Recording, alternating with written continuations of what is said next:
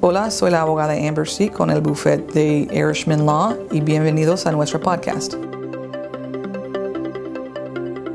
Depende de cuando usted salió con el permiso, con el TPS, el Advance Parole. Um, había un cambio en el fin de la administración de Trump, otro eh, regalo del presidente Trump, diciendo si alguien um, sale con el Advance Parole um, después del 20 de agosto de 2020, eso ya no cuenta como una entrada legal. Siempre antes la ley fue salir con el, TPS, el Advance Parole por TPS, es una entrada legal. Pero entonces eso es la fecha muy importante. Entonces, si usted salió antes del agosto, el 20 de agosto de 2020, sí puede arreglar por su esposa o su hija. Si usted salió después, probablemente no, pero necesito hablar con usted porque tal vez hay otras opciones. Su hijo entra en las Fuerzas Armadas, algo así.